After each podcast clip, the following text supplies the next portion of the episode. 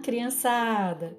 Vamos que vamos para mais um episódio desta série Cordéis Excitados, aqui nas Aventuras em Cordel.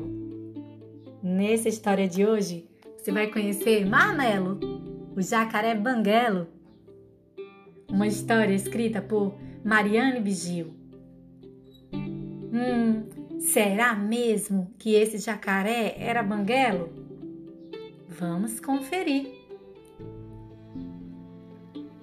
Um rapaz muito sabido, de codinome Zezinho, apaixonado, arriou-se pela filha do vizinho, pediu socorro ao amigo, um belo jacarezinho.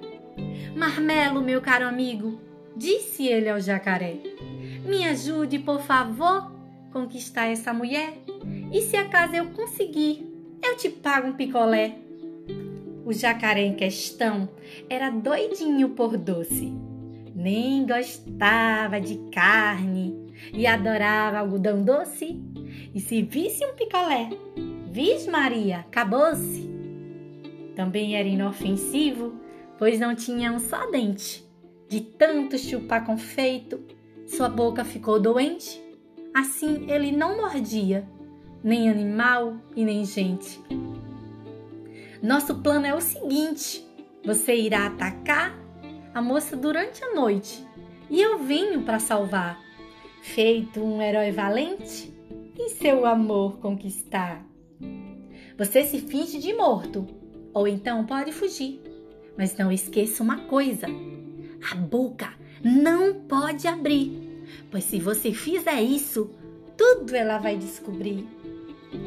E assim eles fizeram. Lá se foi o jacaré.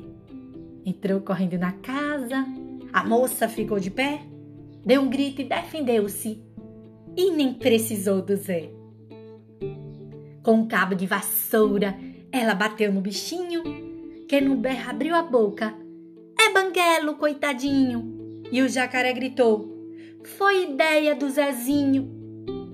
O rapaz explicou tudo, mas a moça não gostou e foi pelo jacaré que ela se apaixonou. O Zezinho fez de tudo, só que nada adiantou.